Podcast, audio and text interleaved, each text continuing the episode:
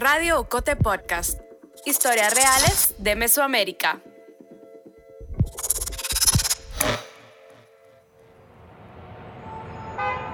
En un apartamento de tres cuartos al sur del Bronx, en Nueva York, Gregoria Flores terminaba de alistar sus cosas para salir a una cita médica. Era 2013. Tenía 45 años. Revisó sus papeles, recogió llaves, teléfono y cartera. Metió todo en el bolso. Se puso abrigo y zapatos y salió por la puerta. Al llegar a la calle, se encontró con tres personas con sus hijos. La estaban esperando hay unas personas ahí con sus hijos, me dice, tía Goy, la andamos buscando porque nos dijeron que usted vivía en esta área y que por aquí la, íbamos, la podíamos encontrar, que habían estado. Una mujer se arremangó el pantalón.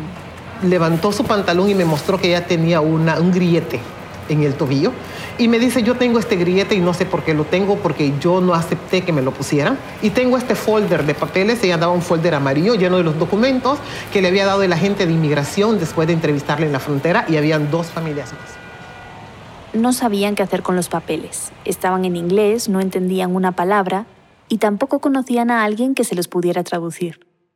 Gregoria abrió el folder, leyó por encima los documentos y rápido entendió que esas personas podían solicitar asilo en Estados Unidos, pero solos no iban a poder. Alguien tendría que ayudarlos. Alguien tendría que hacerlo. Ese día, Gregoria no llegó a su cita médica.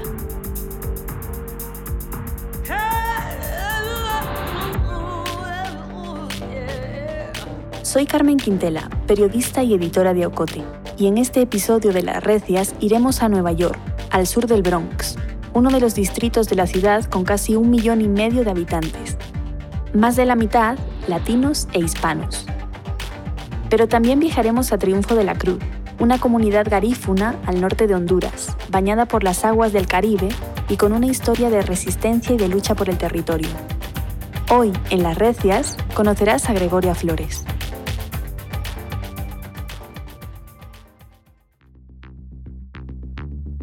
Profesionales de alto nivel, destacan en campos diversos, rompen paradigmas, abren brecha para futuras generaciones. Y sí, también son mujeres. Las Recias es la serie de Radio Cote Podcast que colecciona perfiles sonoros de mujeres de Mesoamérica que son puro fuego. Las Recias es producida en Guatemala por el equipo de Ocote, con el apoyo de Seattle International Foundation. Escuchas nuestra segunda temporada.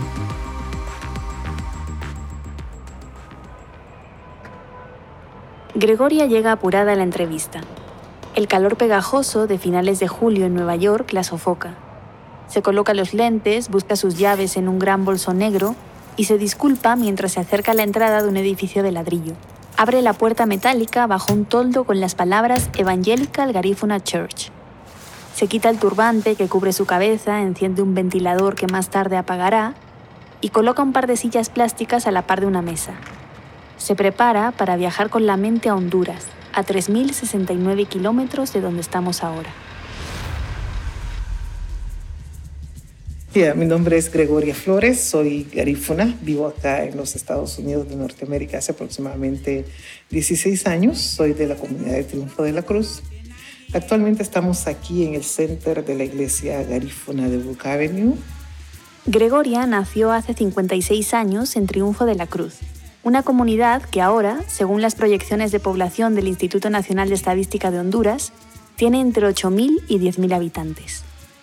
Su padre, Nicolás, creció en Belice y cuando era joven se fue a trabajar a Tela, a una de las fincas bananeras de la Standard Fruit Company. Entonces él trabaja de enfermero y por ahí conoce a mi mami. Entonces se casan, bueno, y empiezan los hijos. El... Gregoria fue la cuarta de los siete hijos que tuvieron Nicolás y Martina. Cuando todavía era una niña, tuvo que hacerse cargo de sus hermanos más pequeños y de sus sobrinos. Mis hermanos, cuando comenzaron a aventurar, yo me fui quedando con los, con los niños, con mi mamá. So yo los ayudé a crecer a sus hijos. Estamos hablando de mucha gente. Estamos hablando de Danelia, Kenneth, Mabel, Selene, Denise, que es la biológica. Gregoria estaba de acuerdo con esta tarea. Soy mamigoy desde que tenía nueve años. para mis sobrinos y sigo siendo mami goy para ellos donde quiera que están. Además, también cuidaba de su mamá, que había vivido buena parte de su vida en una silla de ruedas, desde que le diagnosticaron polio a los 5 años. Cuando tenía unos 10 años, Gregoria empezó a darse cuenta de que en Triunfo de la Cruz pasaba algo. Habían personas que llegaban a la comunidad de enfermos, no tenían dónde vivir, so yo me ponía a buscar espacio para ellos en la comunidad para que alguien les diera dónde vivir. Su mamá la regañaba porque Gregoria dejaba de hacer las cosas de casa por atender a esas personas, pero su papá no. Papi le dijo, yo no voy a castigar a mi hija por eso, por cosas que no creo que estén malas, pero lo que ella está haciendo es algo que alguien tiene que hacer. Esas palabras, ese alguien tiene que hacerlo, se quedarían grabadas a fuego para Gregoria.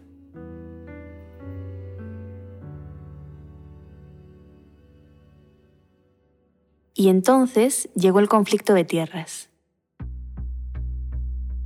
Triunfo de la Cruz es una comunidad pequeña, de menos de 4 kilómetros cuadrados, pero con muchos atractivos. Tiene más de 3 kilómetros de costa de playa de aguas cristalinas, directa al Caribe. Lagunas, manglares y a una media hora a pie el Parque Nacional Janet Caguas. Todo eso la hace muy atractiva para proyectos turísticos. Con 19 años, Gregoria trabajaba como promotora de salud. Un día fue invitada a una reunión en la alcaldía municipal de Tela para hablar del cólera. Entró el presidente del Banco Central y empezó a hablar de un plan que se tenía, que un plan de desarrollo del Atlántico y que era un proyecto que había sido gestado desde los años 30 y que ese proyecto se llamaba Tornasal y que era para desarrollar con turismo todas las comunidades, todas las áreas donde viven las comunidades.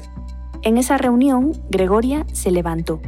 Y luego se entró a preguntas y respuestas. Yo le pregunté, pero ¿por qué usted no menciona a las comunidades garífunas en las partes beneficiarias, en la participación directa en el proyecto? Y me dice, las comunidades garífunas ah, van a poder participar si dan dinero, porque ni siquiera el territorio, la tierra donde están viviendo es de ustedes, o vamos a tener que sacarlos de ahí para desarrollar el proyecto. De regreso en Triunfo de la Cruz, Gregoria habló con los líderes de la comunidad los organizó y les advirtió. Lo que venía no pintaba muy bien. así empezó el proceso de la lucha del territorio del triunfo de la cruz. Al principio nos decían los cinco pelones y una dama, porque yo era la única mujer entre cinco hombres que está. El grupo buscó respuestas sobre la comunidad en ese momento, cuando hacemos la investigación, nos damos cuenta de que el gobierno, a partir del Instituto Geográfico Nacional, le había documentado todas esas tierras que teníamos en garantía de ocupación a la alcaldía municipal de Telas, o tenían toda la autoridad de vender nuestro territorio y habían empezado a vender el territorio de la comunidad sin que nosotros nos diésemos cuenta, sin que fuésemos informados. La comunidad de Triunfo de la Cruz tenía un título de propiedad colectiva un área en el municipio de Tela que el Estado de Honduras le había adjudicado en garantía de ocupación en 1979. Al ver que esto podía cambiar, decidieron organizarse. Y ahí se creó el Comité de Defensa de Tierras. Ahí se crea el Comité de Defensa de Tierras y Territorios del Triunfo de la Cruz. A Gregoria la nombraron fiscal del comité. Después lideró la OFRANE, la Organización Fraternal Negra Hondureña, una agrupación creada en 1978 que representa al pueblo garífuna en Honduras. Porque hicimos cambios incluso con mi llegada a la OFRANE. OFRANE estaba siendo dirigida por hombres. Yo fui la primera mujer presidenta de OFRANE, o imagínate lo que significó eso para, para los machistas garífunas, para los hombres garífunas que son bien machos.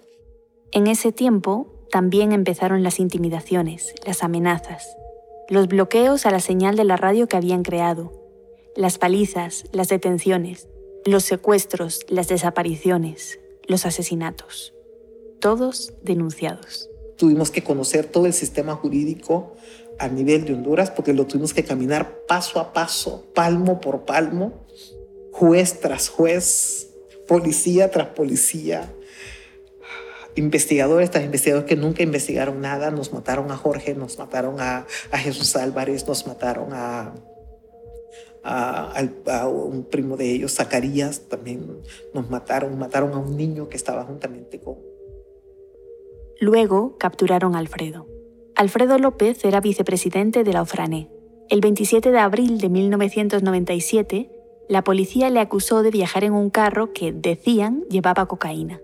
En el 2000, tres años más tarde de su detención, un juzgado lo condenó a 15 años de prisión por posesión de drogas.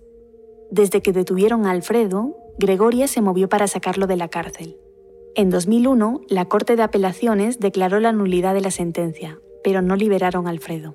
Una vez que yo fui a verlo a él a la cárcel, una de las pocas veces que fui, yo le dije, mira, yo no voy a regresar aquí. El día que yo regrese aquí es para sacar, es para llevarte conmigo. Porque yo sentía una situación con Alfredo que yo me sentía presa con él. Gregoria, Alfredo y su esposa presentaron recursos para que lo dejaran libre, pero ninguno prosperó. Así que se fueron a la Comisión Interamericana de Derechos Humanos. Cubrimos todo lo que es el sistema jurídico nacional de Honduras y vinimos a poner la primera queja a la Comisión Interamericana de Derechos Humanos, que tampoco ellos entendían quiénes realmente éramos nosotros, ¿verdad? Porque somos afroindígenas, entonces ellos decían, no, ustedes no son indígenas, ustedes son afros y aquí no litigamos casos de los afros, o había que hacer todo ya nos habíamos aprendido el sistema jurídico nacional, ahora era eh, cancharse en el sistema jurídico internacional, en el sistema interamericano. So, hubo que entrar unos días a la Universidad de Derecho de las Américas en Washington, había que capacitarse por acá, había que aprender acá, había que estar acá. En 2003, un juzgado de Tela dejó en libertad a Alfredo. Fueron seis años y cuatro meses los que estuvo preso sin ser culpable. Gregoria lideró el caso de Alfredo y muchos más en la comunidad. En 2006, logró que la CIDH reconociera que el Estado de Honduras había violado la Convención Americana de Derechos Humanos al no haberle dado el título de propiedad colectiva a la comunidad de Triunfo de la Cruz. Ella fue quien animó a los miembros de la comunidad, quien les enseñó de leyes. Edgardo Benedict era uno de los integrantes del comité. Eh, porque Gregoria para, para nosotros pues significaba como nuestra reina, pues, nuestra jefa. Eh, con una persona con mucho conocimiento y que de alguna manera u otra nos ha ilustrado bastante, nos ha hecho despertarnos sobre nuestros derechos. Edgardo dice que Gregoria no solo lideró esa lucha, también plantó semillas para que no se detuviera. Y sin duda alguna, pues ah, por eso se conservan todavía las tierras de las comunidades, ¿verdad? De esa, de esa oposición férrea y de lo que ella preparó varios líderes para que siguieran con la lucha. Mientras peleaba estos casos en la CIDH, Gregoria apoyó a la creación de comités de defensa territoriales en las demás comunidades garífunas de Honduras. Fue coordinadora de la Confederación de Pueblos Autóctonas de Honduras, conocida como la COMPA, y asesora del Consejo Indígena Centroamericano. Y mientras, en casa, cuidaba de sus hijos y de su mamá. Increíble, no sé ni cómo lo hizo. No tengo ni idea cómo, cómo fue que pudimos salir bien con todas estas cosas, la misericordia de Dios, ¿verdad? En esos años también llegaron las amenazas contra ella. En la escuela empezaron a decirle a mis hipotes, ah, ustedes se dan cuenta de toda la gente que murió, falta la mamá de ustedes. Amenazaban a mi mamá. Mi mamá sentada en su silla de rueda en el, en el corredor de la casa le decían, vos no te das cuenta que te van a matar a tu hija. Te la van a matar. Falta ella. Algunas amenazas se quedaron en eso, en avisos para meterle miedo a Gregoria y a su familia. Otras terminaron por cumplirse.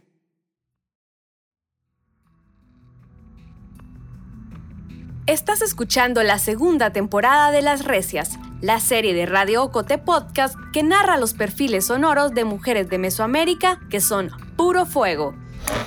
¿Y tú, a qué otra recia conoces? Cuéntanos de ella en las redes sociales de Ocote con el hashtag Las Recias. También te invitamos a unirte a nuestro círculo de oyentes. Búscanos en Facebook y sé parte de nuestra comunidad en La Fogata.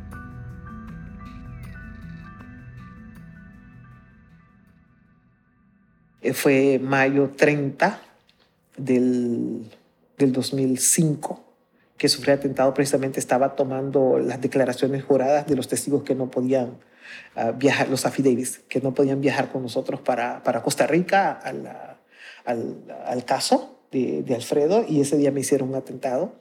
Me dieron, todavía tengo por aquí las marcas del amor. Yo digo que son las marcas del amor porque, porque sobreviví. Vea que sí, tiene el pecho. Un atentado con de esos disparos que le llaman mata policía, de esos que son de defragmentación masiva. Y toda mi cara, todo, todo mi pecho estaba ensangrentado y... Gregoria iba en su auto con uno de los abogados que les apoyaban en el caso de Alfredo. Viajaban de La Ceiba a Triunfo de la Cruz. Pararon a repostar gasolina y un hombre, que después sería identificado como el guardia de seguridad de la gasolinera, disparó a Gregoria en el brazo. Gregoria no quería irse de triunfo de la cruz, pero las amenazas continuaron. La presión era tan fuerte que a finales de ese año, en diciembre de 2005, supo que tenía que marcharse. también tenía que reorganizar, tenía que tener asamblea con la comunidad para saber cómo iba a quedar la OFRANE, cómo iban a quedar las organizaciones, y tenía que ver cómo repartir a mi mamá y a mis hijos, sacarlos de la universidad, de la escuela, todo eso ya, ya estaban en la universidad mis muchachos, había que sacarlos de la universidad, repartirlos, moverlos. En la comunidad lo entendieron, aunque fue un golpe duro. Entonces uno lo va a sentir que faltaba aquella presencia de aquella persona que con ese carácter, con esa convicción, ¿verdad? De, eh, lucha, eh, de valores éticos y morales, persona que respeta la justicia y que quiere que la justicia y las leyes se, se imponga. El 11 de enero de 2006 viajó a Estados Unidos, a Nueva York, con su visa de turista. Y ahí Aquí, desde donde habla ahora, supo que si tramitaba su asilo no habría marcha atrás. No podría regresar a Honduras.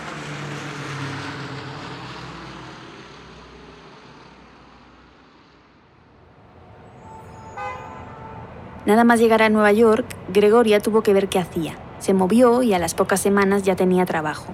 La seleccionaron para apoyar en la campaña electoral de Barack Obama.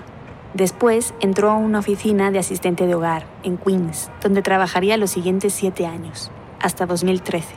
Un día que no fui a trabajar, tenía cita médica. Cuando bajo y llego afuera, hay unas personas ahí con sus hijos. Me dice, tío, y la andamos buscando porque nos dijeron que usted vivía en esta área y que por aquí la, la podíamos encontrar, que habían estado semanas yendo.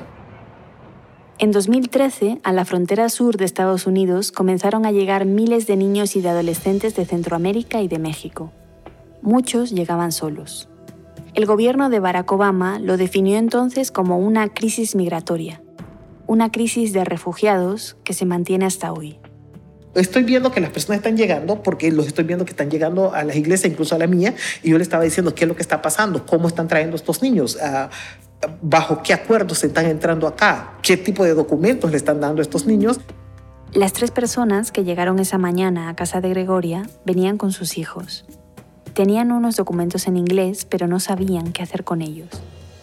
Porque los había entrevistado un agente de inmigración en la frontera, les había dado estos documentos para presentarse a la corte, para dar un seguimiento para ver si ellos podían defender y presentar pruebas sobre una supuesta o abuso de violación de derechos humanos que habían sufrido en su país. Y esta gente no estaban haciendo eso. ¿Por qué? Porque no entendían. A los adultos les habían puesto grilletes en el tobillo y no sabían si debían pasar con ellos eternamente o si se los quitarían en algún momento. Entonces yo decía, pero esto se parece con algo con lo que se puede sacar asilo. Esta gente puede. Entonces, pero yo necesito una opinión legal. Mi opinión no es legal. Se empezó a mover.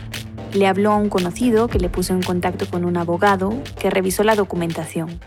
Le confirmó que sí, que era un posible caso de asilo, pero que él cobraba por llevarlo. Ni las personas que habían migrado a Estados Unidos ni ella tenían dinero para pagarlo. Así que Gregoria empezó a estudiar. Investigó qué tenían que hacer las personas que llegaban a Estados Unidos a pedir asilo. Pero después de esas tres personas llegaron otras muchas más, y hubo que buscar un lugar para atenderlas. Gregoria le pidió ayuda al obispo de las iglesias garífunas, que les cedió el espacio donde están ahora, en Brook Avenue. Un salón de unos 8 metros de largo con las paredes decoradas con carteles y dibujos con proverbios bíblicos y datos de la historia garífuna. Un año después, la organización ya tenía nombre, Garífuna Community Service. Comenzaron a hacer clínicas legales varias veces a la semana.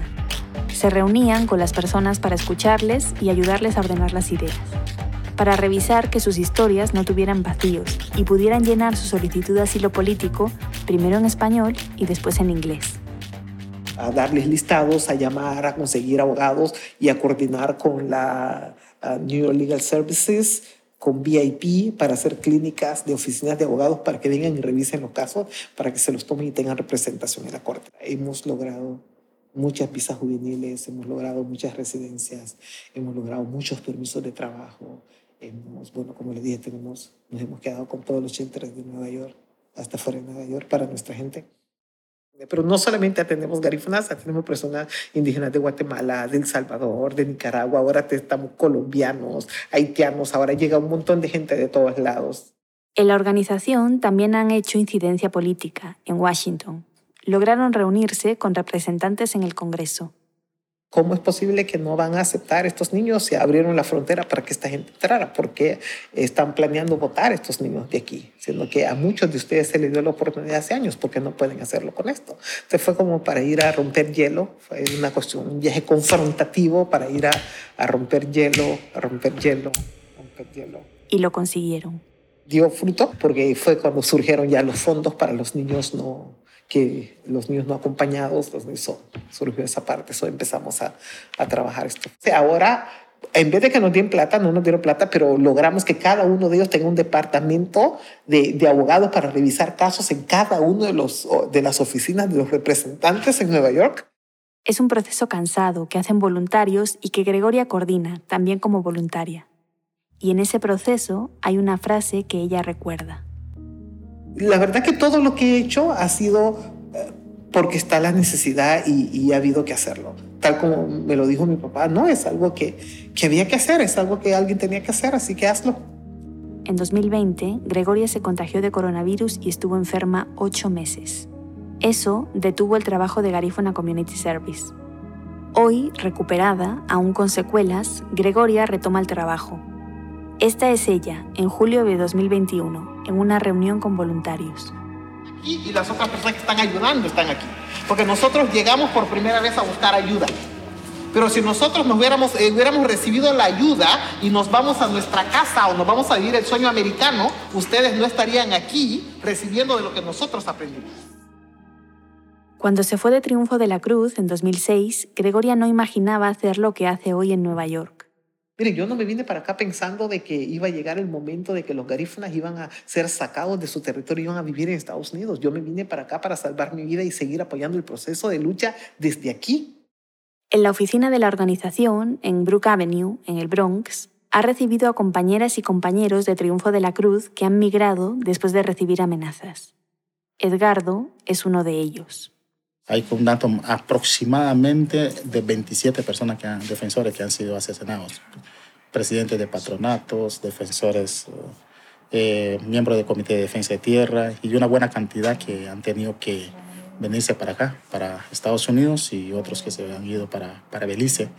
Y otros que simple al ver que la situación está muy, muy complicada, se han tenido que pues, retirarse de la lucha por, por temor a que, a que lo maten, los asesinen. Gregoria reflexiona, con cierto pesimismo, cómo esas semillas que plantó en Triunfo de la Cruz están teniendo problemas para seguir creciendo. El pulmón que mantiene el mundo respirando está en Mesoamérica y los que están en Mesoamérica somos nosotros, los pueblos indígenas y, conservando estos recursos y muriendo por estos recursos, porque hasta el día de hoy seguimos muriendo de estos recursos, porque siguen secuestrando a los líderes de nuestras comunidades, siguen asesinando hombres y mujeres, jóvenes líderes de nuestras comunidades, tanto que ya hay mucho temor en nuestras comunidades. El futuro del liderazgo del movimiento indígena está, está, está, está en vilo. ¿Por qué? Porque están secuestrando y están matando a nuestros muchachos. Es una situación bastante fuerte. Ella, igual que muchas otras, conoce el precio de luchar por sus ideales, por su territorio, por su comunidad. El precio del exilio, el precio de hacer lo que alguien tenía que hacer. Yo estoy acá en Estados Unidos y ha sido un precio carísimo, ¿verdad? No, no ver a mi mamá en sus últimos días, no verla fallecer, porque yo estaba aquí, no puedo regresar a Honduras, porque es la razón por la cual me vine, no, la persecución y, criminalización de los líderes no ha acabado, mataron a Berta Cáceres, eh, no sé, pues mataron otros muchachos más, no se escuetaron al presidente del patronato de Triunfo de la Cruz, no poder volver a ese territorio que me vio nacer, ese territorio que amo tanto, es, es, sangrar, esas venas no, no, no se han podido cerrar.